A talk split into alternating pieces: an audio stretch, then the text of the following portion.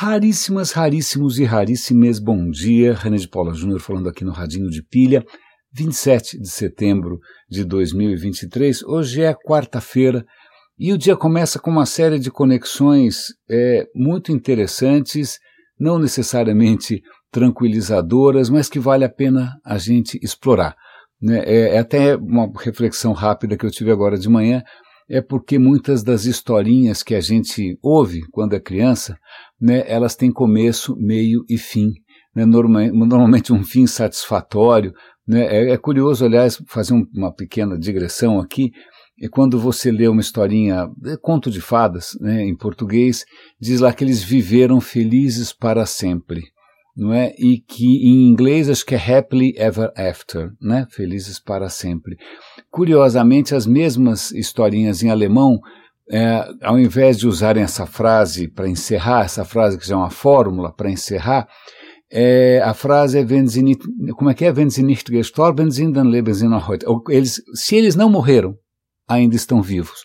O que é muito curioso, porque é, é, é, completamente diferente dessa coisa meio sonhadora de como, sei lá, né, a gente acabou aprendendo a encerrar historinhas. Não, a, a, as historinhas alemãs continuam tendo ali o peso da morte até o último momento. Se eles não morreram, eles continuam vivos né, o que para, faz bastante sentido, mas não tem o mesmo romantismo. Mas vamos lá, é, faz um pouco de sentido, vai ter Alemanha nessa história também, vai ter contos de fadas, mas o que é interessante é que histórias é, é difícil você dizer onde elas começam e, sobretudo, se elas acabam. Haja vista que a gente está aí com essa invasão estúpida da Ucrânia, né, sendo os, o pretexto para invadir aquele território é que dentro da, a, da Ucrânia teria um complô nazista contra a Rússia e ele está obviamente tentando lembrar aqui de alguma glória imaginária na Segunda Guerra contra o fascismo e as coisas parecem que não acabam nunca, né? Pois bem, mas vamos lá. Eu vou começar então com o gibi Super-Homem por que não começar com o Super-Homem? Eu acabei de perguntar agora para o chat GPT quem criou o Super-Homem. O Super-Homem foi criado por um ícone né, das histórias em quadrinhos, que é o Jerry Siegel. E eu falei, conte-me um pouco mais sobre o Jerry Siegel. E aí ele conta que o Jerry Siegel era um, nasceu nos Estados Unidos, mas era pai de, era filho de imigrantes judeus. Então, um, né, veja bem, por que será que um garoto judeu, né, que minoritário, tal, numa época ali em que o antissemitismo era uma, uma bastante preocupante no mundo, ele imagina alguém com uma identidade secreta e que tem superpoderes e que vai fazer a justiça e vai salvar os desamparados. Essa tradição não vem, não é, não é tão é, surpreendente assim na cultura judaica é, existe uma história, existe um mito, que é o mito do Golem. Vocês já devem ter visto o Golem. Golem, se eu não me engano, aparece, eu, eu vou dar o link aqui para um artigo onde eu, eu, vi isso. O mito do Golem aparece, o nome Golem aparece em alguns games, em alguns seriados, seja o que for, mas originalmente o Golem é uma criatura feita de barro. Você faz o, uma criatura de barro, um gigante de barro, você é com, com rituais mágicos, cabalísticos, palavras mágicas, orações, você coloca vida nessa criatura, né? E essa criatura vai defender a sua comunidade em momentos de perigo, uma comunidade judaica. E veja, isso surge, interessante o mito do Golem, pelo que eu entendi aqui, ele surge justo na época em que é século XVI, 1500 e bolinha por aí, quando o, rei enlouquecido da Espanha resolve botar os judeus para correr e começa toda uma perseguição à cultura judaica e sai todo mundo correndo, muitos vêm parar no Brasil, alguns vão parar em Nova York, a correria meio que começa por aí e surge esse mito desse, desse, por que não dizer herói? O que é muito interessante do Golem, que é esse defensor de uma comunidade que está se vendo ameaçada, é que a etapa final é você escrever na testa dele, no barro, você escrever a palavra verdade. Quando ele terminou o que ele tem que fazer, quando a paz foi restaurada, a justiça foi restaurada, você vai lá e apaga uma das letras da palavra verdade, verdade em hebraico, você apaga uma das letras, que é justamente o Aleph. Quando você apaga essa letra, a palavra verdade se torna a palavra morte, e aí esse gigante se desfaz, ele volta a ser barro. Que interessante, né? Você consegue invocar essa, esse defensor é, a partir de, né, das suas próprias tradições e com a verdade na testa, né, a partir do momento em que ele não é mais necessário, você deixa que ele se desfaça. E esse artigo do Golem, é, que, começa com o Golem, que inclusive tem ali uma foto bem bonitinha de um bonequinho de barro, que é um Golem, é, ela está sendo usada para chamar atenção para um fenômeno que aparentemente está voltando, está recrudescendo, vamos chamar assim, que é o antissemitismo. Né? O antissemitismo, você tem ataques nos Estados Unidos, em outros países da Europa, também ali na, na Oceania, você tem ataques a sinagogas, você tem, de repente, no Twitter, que agora chama X, né, em que Elon Musk resolveu abrir as portas do inferno, resolveu restaurar todas as figuras nefastas que a gente tinha colocado dentro da caixa de Pandora, não é mesmo?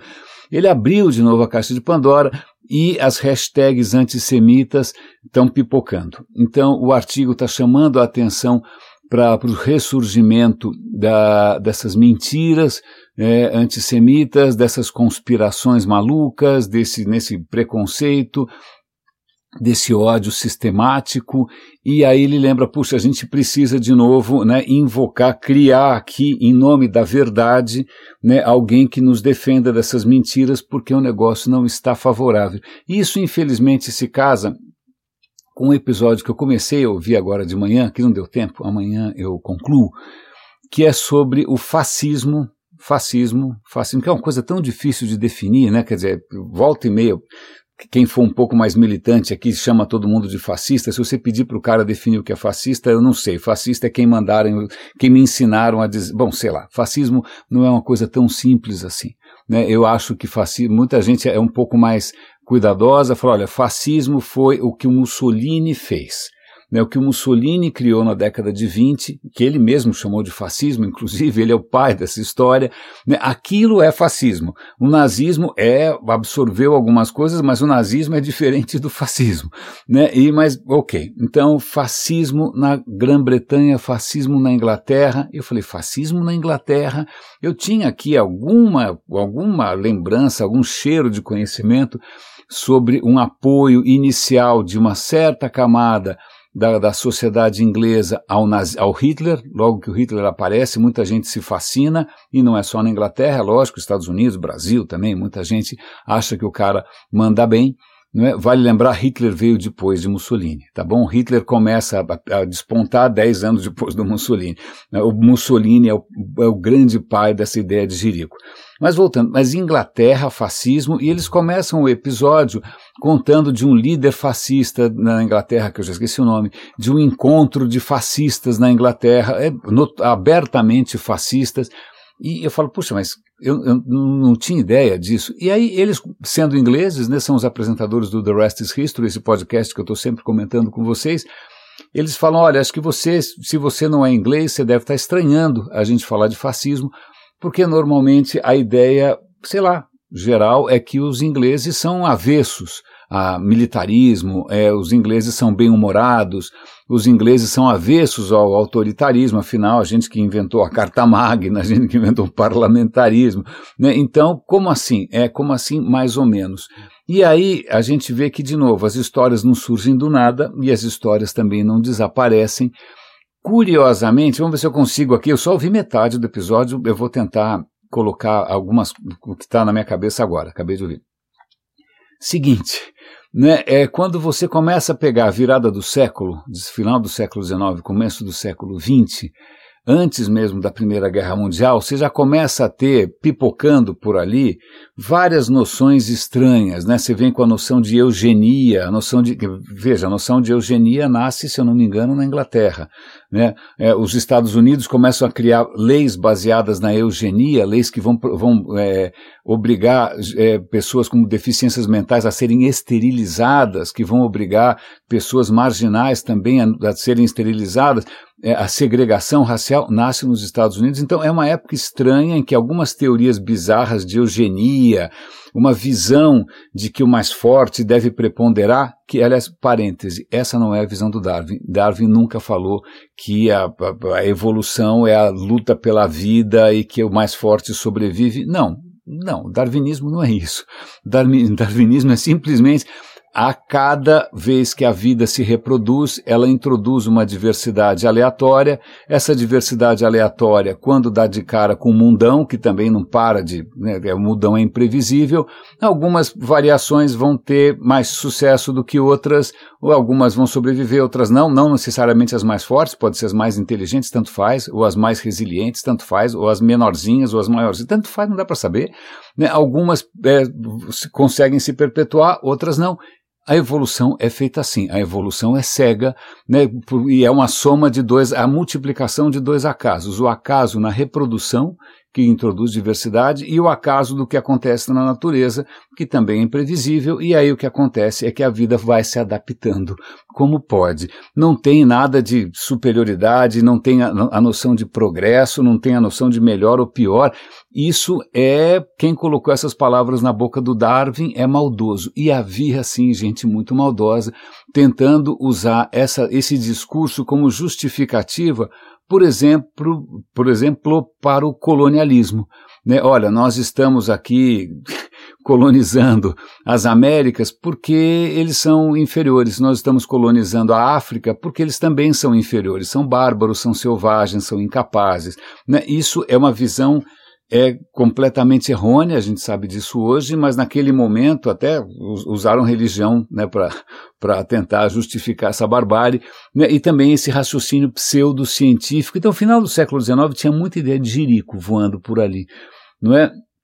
E na, mesmo na Inglaterra você começa a perceber é, algumas, alguns movimentos populares, ou mesmo da intelectualidade, que se, você, se eu não falasse de onde que eles tinham vindo, você podia falar que era da Alemanha, né? Gente de repente surtando com a ameaça judaica, ou então gente dizendo que não, a gente está degenerando a nossa raça porque a gente tem que voltar para os nossos valores mais viris, né? Essa coisa afetada cosmopolita das grandes cidades, isso é um horror. A gente tem que voltar para as nossas tradições másculas, não é? é? E a gente tem que se purificar e a gente tem que voltar a encontrar a nossa própria natureza, o nosso próprio solo sagrado. Essas ideias não estavam só pipocando na Alemanha, estavam também pipocando na Inglaterra. É, e aí fica a pergunta, por que que de repente, se as ideias estavam pipocando por aí, ou esse tipo de sentimento estava pipocando por aí, por que, que a Alemanha se tornou nazista, né, virou o que virou, e por que, que a Inglaterra não.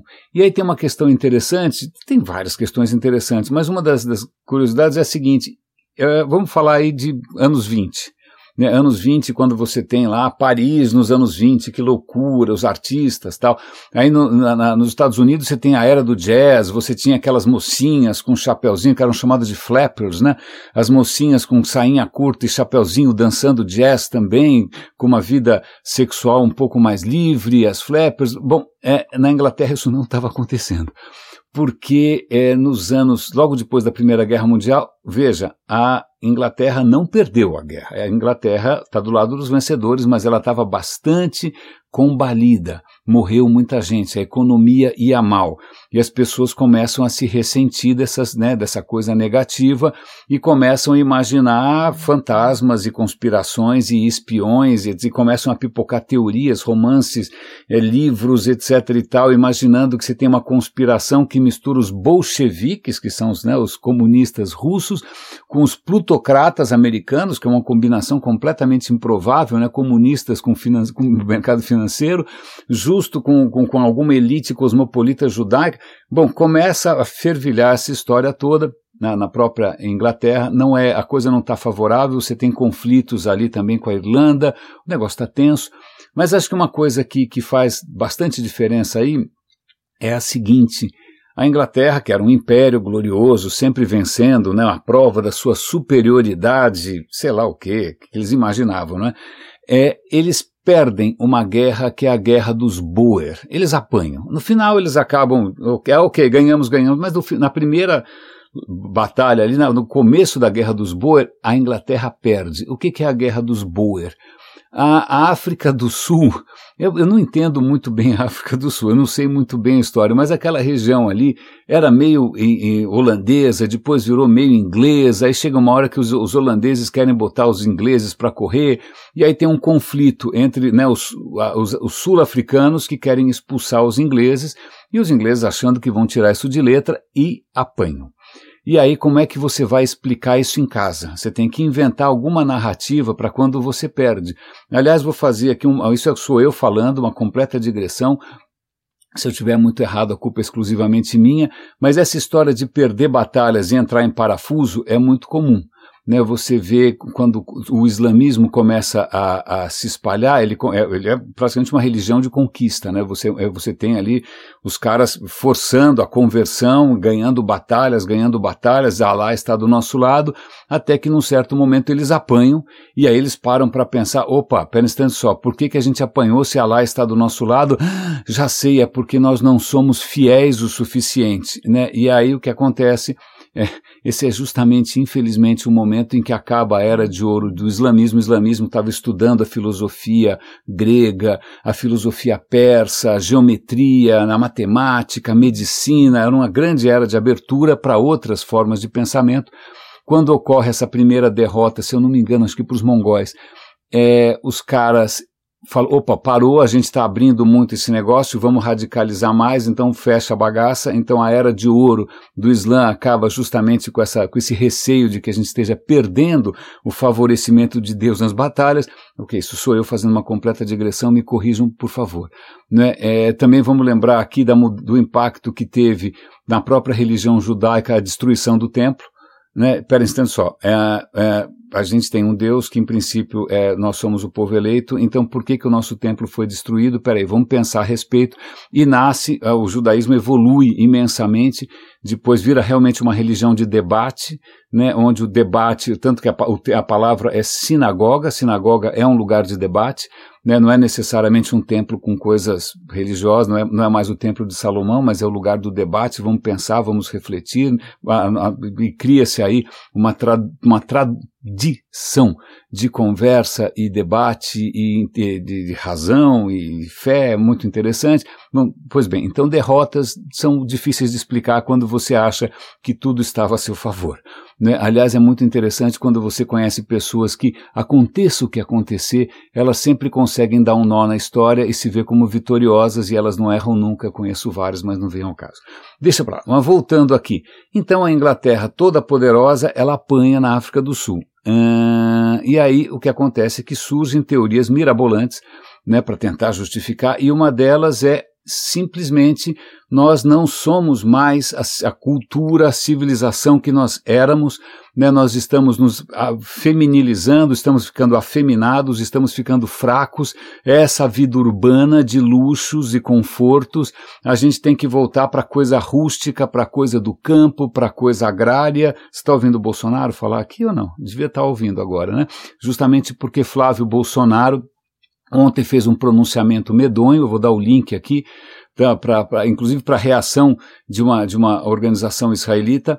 É, ele fez um, uma comparação infeliz, dizendo que a condenação dos vândalos né, que invadiram Brasília é equivalente às mulheres, às pobres criancinhas que foram levadas é, no campo de concentração nazista.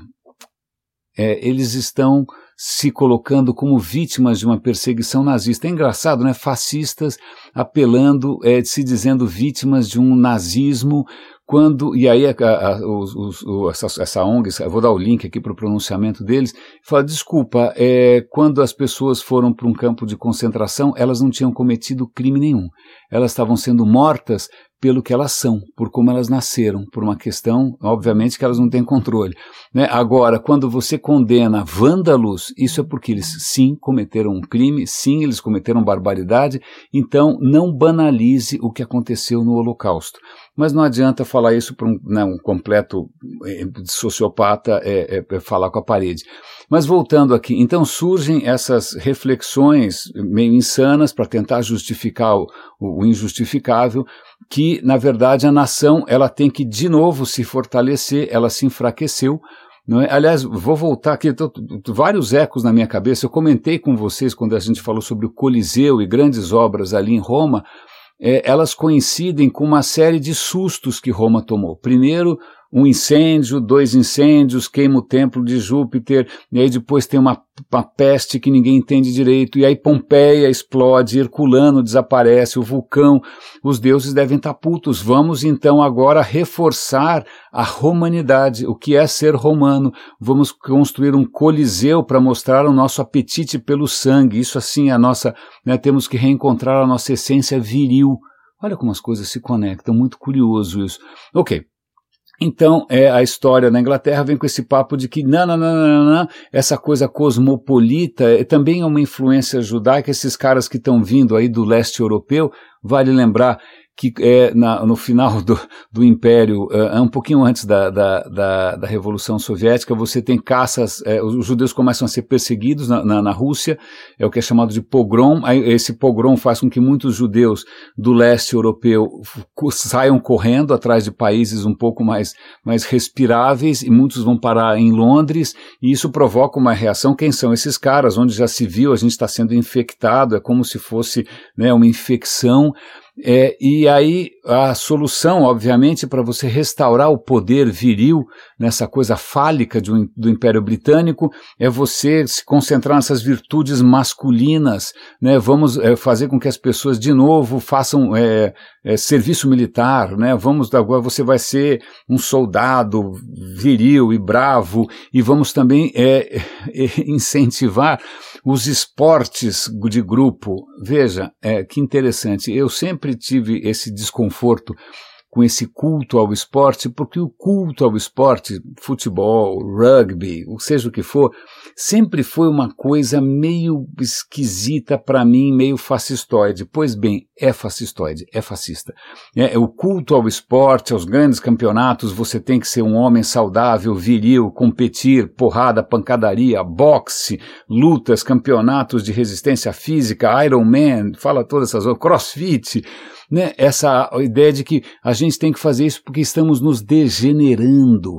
Estamos nos degenerando. E se bem que essas ideias na, na, na, na Inglaterra, elas talvez elas não tenham ido tão longe assim, porque, ok, eles perderam a Guerra dos Boer, mas também não é uma derrota também tão assustadora assim. Na Alemanha, talvez tudo isso tenha tomado outro rumo, porque eles efetivamente perderam a Primeira Guerra Mundial de uma maneira humilhante né, humilhante, eles foram humilhados por um tratado de Versalhes, aí eles vão achar que eles foram traídos por espiões, traídos por judeus, traídos sei lá por quem, né, é, é, o fascismo sempre coloca a culpa em alguém de fora, não é? Bom, se bem que a esquerda, mas bom, ok, mas fascismo, mas o que é muito interessante é Tá, então de repente o que simplesmente levou ao nazismo, a Hitler, as câmaras de gás, etc e tal, tenha sido o fato de que essas ideias estavam pipocando por aí, né, esse sentimento de desconforto de algumas classes sociais estava é, era generalizado, mas na Alemanha perdeu o raio da guerra. A Alemanha tinha outras inseguranças também, ela não era um império como era a Inglaterra, né, ela não tinha como falar o, que que não, nem existia Alemanha direito, existia né, a Alemanha tinha acabado de ser unificada pelo Bismarck, a Alemanha era o caos. Então vem essa história da raça, né, da, da, da, do sangue ariano que não existe, a questão ariana é outra ficção completa. Começam a surgir essas ficções todas, mas o que é curioso e eu estou muito ansioso para continuar ouvindo esse episódio, é eu não estava associando isso com a Inglaterra não. Né, aliás, eu, quando eu comecei a, a, aprender, e vocês me acompanharam nisso, né, que os Estados Unidos também foram um terreno fecundo para essas ideias de eugenia, de racismo, leis raciais, esterilização em massa, né, que os, muitos americanos também foram simpatizantes de Hitler, que mesmo no Brasil também você inicialmente proibiu a imigração de judeus a partir de um certo ponto, né, o Getúlio Vargas ficou ali, ele só realmente desceu do muro porque foi forçado pelos Estados Unidos, senão né, ele estava ali se alinhando às potências do eixo. A questão é que não faz 70 anos isso, é hoje, é ontem, né, é amanhã. Aliás, tem que agradecer que é um raríssimo que me mandou é, um link bastante perturbador sobre escravi escravidão infantil, onde ah, aí você vai imaginar que seja no sertão brasileiro, né, ou então em algum país bizarro do Oriente Médio. Não, não, não, não na Suíça até praticamente a década de 70, ou 60, 70, talvez até 80, não lembro direito. Eu vou dar o link aqui para quem estiver interessado. Eu achei a referência na Wikipedia. Não era o governo suíço pegava crianças que, que eram pobres é, na verdade, acho que a, a, primeira dica que eu recebi do Alisson não foi com crianças, foi sobre mulheres. Mulheres que estavam perdidas na vida, que de repente tinham cometido crimes, que tinham, sei lá, entrado na prostituição, mulheres que em princípio não tinham entrado no esquema na Suíça, elas eram é, a maneira de você tentar reintegrá-las na sociedade é fazê-las trabalhar de graça. Então você tinha mulheres, é, até pouco tempo atrás, acho que na CID essa coisa ainda existia, né, sendo forçadas a trabalhar, sobretudo na indústria têxtil, né, era uma forma de reintegração na sociedade muito simpática, trabalho forçado, trabalho escravo, aquilo que a gente reclama da China, né, eventualmente da Índia, de algum lugar na Ásia, na Suíça até pouco tempo. E aí eu, pesquei, eu lembrei que tinha alguma coisa parecida com crianças, e é verdade, no pós-guerra, depois da Segunda Guerra, a Suíça era um país muito pobre, não é? E aí você tinha muitas famílias sem condição de sustentar os filhos, então os filhos eram arrancados dos pais que não tinham condição e eles eram mandados para o interior para ter uma vida, obviamente, mais viril, mais saudável, para trabalhar como mão de obra gratuita e infantil em fazendas. Né? Pequeno suíço escravizando suíço. Quando a gente fica imaginando que é uma questão racial, às vezes, essa questão da escravidão, não é bem assim. Então eu vou dar o link aqui. A gente quando pensa, ah, que legal, Europa, né, como se todo mundo ali fosse altamente civilizado, como se o fantasma do fascismo, do, do racismo, do antissemitismo tivesse enterrado, aí surge, né, os Le Pen na França, surge os malucos na Hungria, né, se percebe que a história simplesmente parece que não acaba nunca, né, e aí agora eu juro que eu entendo um menininho judeu, Jerry Siegel, é, imaginando que, puxa, alguém tem que me salvar, eu vou imaginar uma criatura com superpoderes, né, baseado, né, já que ele, acho que ele deve ter tentado fazer um golem de barro e eu acho que ele não conseguiu. Eu acho essa história sensacional. E já que a gente está falando aqui de questões que têm a ver com, com a nossa consciência, a nossa inconsciência, aliás, acho que o Carl Jung errou. Né? O que explica a humanidade não é o inconsciente coletivo, é a inconsciência coletiva, porque a gente prefere fechar os olhos. Né? Mas já que a gente está falando em consciência, tem aqui um artigo da Scientific American bastante interessante. O que acontece é que consciência uh, é um problema ainda a ser resolvido, é um problema a ser entendido, não é? é você tem ainda, você, quer dizer, ao longo da história da humanidade, tentamos explicar a consciência humana de inúmeras maneiras, né? Vai ter gente, sei lá, o Platão achando que você tem uma alma imortal que encarna num corpo e essa alma é eterna e o corpo não. E aí depois você vai ter, sei lá, uma alma que depois vai para o céu, não sei de onde ela veio. É bom, as coisas são meio, aí o, o, vem o Descartes vai dizer que não, você tem o corpo que é a matéria absolutamente dualista. Né? Você tem um corpo que é a matéria, mas a sua consciência, o seu espírito é feito de uma outra coisa, ela se comunica com o seu corpo através de uma glândula pineal que efetivamente não serve para isso, mas tudo bem. É, então, essas teorias estão pipocando por aí. É lógico que de uns tempos para cá convenhamos que a ciência, pelo menos em, ter, em termos práticos, tem, tem se mostrado mais poderosa do que algumas explicações que você jamais consegue comprovar, mas o que é interessante é que nessa, nessa tentativa de entender se a consciência, pelo menos a consciência humana, que a gente tem algum acesso, digamos. Né? Você não sabe muito bem como é que é a consciência de um cachorro, de um polvo. Né? Aliás, o cachorro tem consciência, um polvo tem consciência. Ah, não, mas calma, só o ser humano tem alma. Mas espera, alma é a mesma coisa que consciência, cachorro tem alma. Bom, não vou entrar no mérito, daqui a pouco a gente está falando de budismo, reencarnações, hinduísmo, não, eu não vou entrar, não sou um especialista, mas a questão da consciência é complicada, e eu já mencionei aqui para vocês que tem gente que acha que, ok, consciência não é nada demais, ela é simplesmente algo que emerge do fato de você ter um cérebro complicado, um cérebro complexo, né? Quando você tem coisas complexas, algumas coisas que não estavam previstas começam a emergir, né? Tanto é que se você destrói o cérebro, ou pelo menos danifica o cérebro, lá se vai a consciência, né? Então a consciência é como uma coisa emergente que emerge, simplesmente é, da maneira como a matéria está estruturada, mas continua sendo uma questão material, não é nada esotérico, transcendente, não. Né, mas é lógico que, obviamente, tem gente que fala, não, não, que, aí, aí tô, tô dando a volta aqui, mas é que teve um evento recentemente, como é que foi esse evento? É um workshop que aconteceu agora num colégio marista é, no estado de Nova York, nos Estados Unidos, que juntou um monte de defensores de uma coisa chamada panpsiquismo. Panpsiquismo é o seguinte: a, a ideia de que a consciência não é um monopólio, não é um privilégio, um apanágio, bela palavra da espécie humana, mas que a consciência se estende a outras criaturas. Né? Então você tem a consciência do povo, que eu acho razoável, a consciência do corvo, a consciência do cão, né? mas só que tem aí diferenças de grau, não é? em princípio. Mas aí tem gente que viaja mais na maionese e começa a propor que tudo tem consequência, consciência. Um grão de areia, à sua maneira, ele tem consciência. Um elétron, à sua maneira, tem algum tipo de consciência.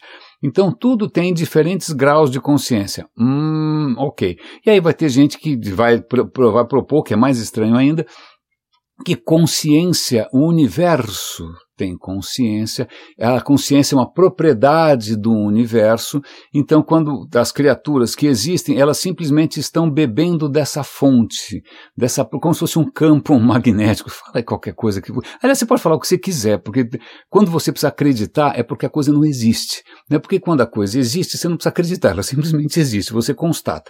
Né? Mas vamos lá, então é essa ideia de que existe aí uma consciência cósmica e que cada um se conecta como bem pode, e botaram um debate, né, e botaram nessa, nesse debate um cara que eu gosto bastante, que é um físico, que é o Sean Carroll, notoriamente materialista, notoriamente ateu. Né, e botaram lá para tentar debater. E ele fala que eu, eu, até vou tentar ver se eu acho aqui o debate.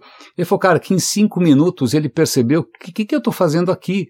Né? Porque é como se eu fosse convidado para um evento de fãs de uma série da Netflix que ele não assiste né? Porque todos ali eram fãs de uma ideia, né? Fãs do que você quiser. Eu falei, Broken, é, como é que chama? Aquele Black Mirror, faz o que você quiser. Qualquer série das Star Trek, Star Wars, né? Como se ele fosse convidado para um evento de Star Wars em que os caras estão debatendo minúcias, né, dos personagens e ele não gosta, assim como eu não gosto, não gosta de Star Wars. Então ele percebeu que era um debate estéreo, porque simplesmente as pessoas queriam acreditar numa coisa chamada panpsiquismo, né, que obviamente, bom, se alguém conseguir comprovar, parabéns, né, a ciência está sempre aberta aí, se você conseguir comprovar, puxa, por favor, comprove, né, ajude a gente aqui, qualquer ideia nova, a gente está sempre cheio de dilemas complicadíssimos, mas cara, a consciência a gente devagarinho, a gente está cons conseguindo entender várias coisas que antes eram misteriosas, já comentei aqui, você consegue mapear mapear no cérebro quais são as regiões que, que armazenam certos tipos de memória, onde você tem algumas decisões afetivas. Né? E se, se você afeta uma dessas regiões, o funcionamento da pessoa é bastante comprometido, né? o que significa que o seus, né, sua consciência não é uma antena numa glândula X que está captando uma energia que ninguém nunca conseguiu medir.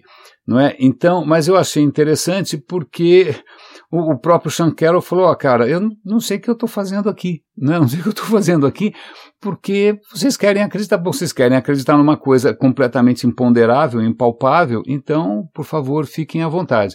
Eu achei a história interessante, vou dar o link aqui para quem se interessa. Eu sei que é uma ideia bastante fascinante, romântica, imaginar uma história dessas, mas, é, pois bem. Mas vamos continuar aqui. É, já que eu falei aqui de antissemitismo e de discussões que não se encerram nunca, tem uma reportagem na BBC Brasil muito interessante sobre um Papa. Não, Papa. Que Papa? Mamas em Papas? Não, Papa Pio XII. O que, aliás, me faz lembrar de uma, de uma história engraçadíssima. Uma, eu trabalhava num telejornal e a gente recebeu uma vez um, um repórter que vinha de fora de São Paulo, ele vinha de outro lugar tal, aqui no Brasil, e ele veio passar um tempo lá com a gente, estava né, se divertindo, imagina, acontece cada coisa de louco aqui em São Paulo tal, e aí mandaram ele para uma reportagem de campo, e naquela época não tinha GPS, não tinha nem celular, né, é, então celular tinha, tinha celular.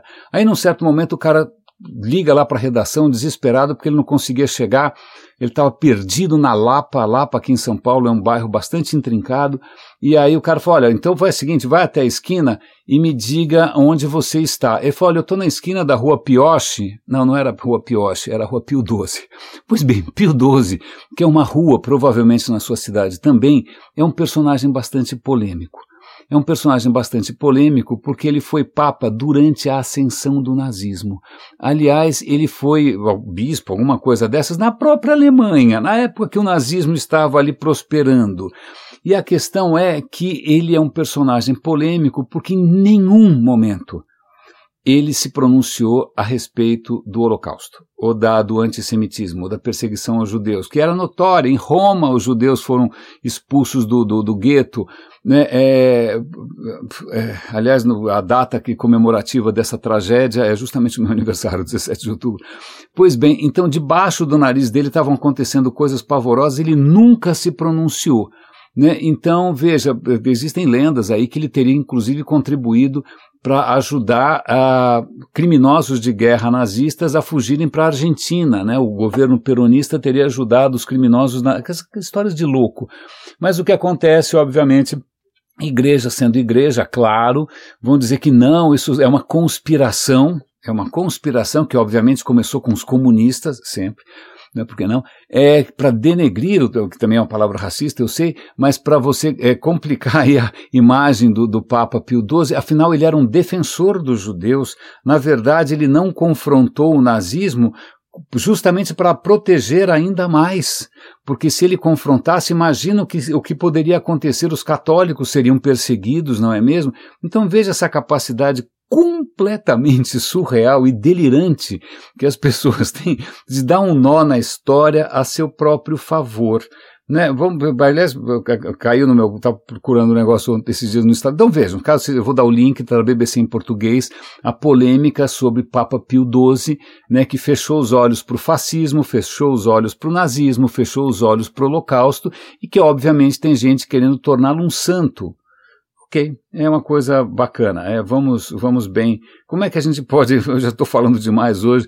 Como é que eu posso encerrar o episódio de hoje? É, vamos encerrar o episódio de hoje com uma coisa que eu acho, eu sei, eu sei que é um pouco inusitada, mas é, o, veja bem, um, é um vídeo muito bem feitinho de um canal que eu gosto bastante, chama Eons. Eons é um canal de história profunda, deep history, né, a história do planeta, a história da vida numa escala maior, né, aquela história que realmente tem uma outra escala. Então eles contam que uma vez os, os cientistas acharam presa numa gota de âmbar, âmbar, uma resina que pinga da árvore, né, uma formiga. A formiga estava dando uma volta, feliz e contente, queria comer alguma coisa, caiu um, um, âmbar na cabeça dela e pronto, ficou é, congelada, ficou presa ali no âmbar por 90 milhões de anos. Uau! Então quer dizer que há 90 milhões de anos, quando os dinossauros estavam lá para cima, ainda tinha dinossauro, né? Os dinossauros morrem há 66 milhões de anos. Mas tinha, as formigas já estavam lá. Então formiga existe faz tempo. Mas o que é bom? Tudo bem. Mas a questão é, naquele momento, as formigas eram uma absoluta minoria né, tinha muito pouca formiga no mundo. Hoje, quando você olha o planeta, tem formiga onde você menos espera. Então, em todos os continentes, você tem uma população de 4 trilhões de formigas. Ou seja, para cada humano, você tem um milhão de formigas. Tá bom? Você tem direito a um milhão de formigas, você pode passar ali no caixa, levar a sua, a sua fração desse império de criaturinhas. O que, que aconteceu que as formigas conquistaram o mundo se há 90 milhões de anos ela era uma espécie absolutamente inexpressiva? Né? Tudo indica que as formigas tenham surgido há 140 milhões de anos. As formigas são descendentes das vespas. Se você olhar bem, parece mesmo. A formiga é uma vespa sem asas. Nasceu alguma vespa sem asa e resolveu, é, vou ver o que eu consigo fazer por aqui.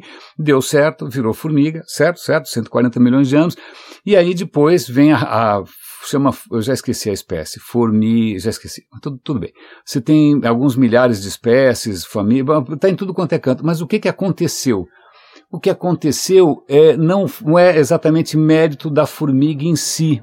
O que aconteceu foi uma outra revolução, que foi a, as plantas que florescem, as plantas que têm flores, as plantas que lançam sementes e fazem flores e frutos, que a gente aprende na escola, não sei se você lembra, as angiospermas né, não confundir com as gimnospermas, as angiospermas, as plantas que florescem.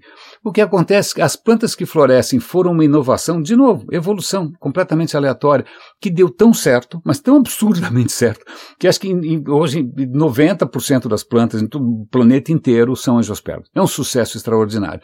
E o que acontece é que as formigas pegaram carona né, elas aprenderam a, sei lá, pegar o néctar, a pegar a seiva, a pegar a folha, e as próprias árvores começaram a beneficiar as próprias formigas, porque parecendo só, eu vou oferecer aqui um, um suborninho para a formiga, olha aqui, eu vou colocar um saquinho de açúcar aqui para as formigas, porque se as formigas elas vêm, estão aqui em cima de mim, ela me, protege de outros predadores. Então cresce um certo tipo de simbiose, ou pelo menos uma associação bastante forte e crescente entre as plantas angiospermas que vão se diversificando e lembra, elas lançam sementes. Essas sementes as próprias formigas ajudam a espalhar e isso provoca a expansão dela pelos todos os continentes que estão começando a surgir.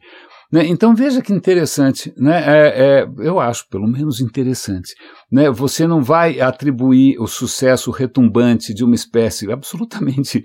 Né? Quem diria, né? um bicho tão pequenininho, tão besta, né? não, ela não está sozinha. Né? É, isso aconteceu porque outras coisas estavam em andamento e as coisas se conectam todas, né? e só agora a gente começa a perceber a riqueza e a complexidade dessas conexões todas. E amanhã eu vou aproveitar eu vou ver se eu me lembro desse gancho, porque eu vou falar de uma conversa do Sean Carroll com uma física que virou bióloga, e ela vai falar justamente das, da complexidade das conexões e como a vida aparentemente funciona, e ela funciona de uma maneira muito mais sábia do que a gente aí que faz relógios suíços, né, metodologias ágeis, ou seja o que for, né, a natureza ainda continua nos ensinando lições, é lógico, se a gente quiser aprender, se a gente quiser ouvir o radinho, e obviamente eu sei que isso é coisa para raríssimas.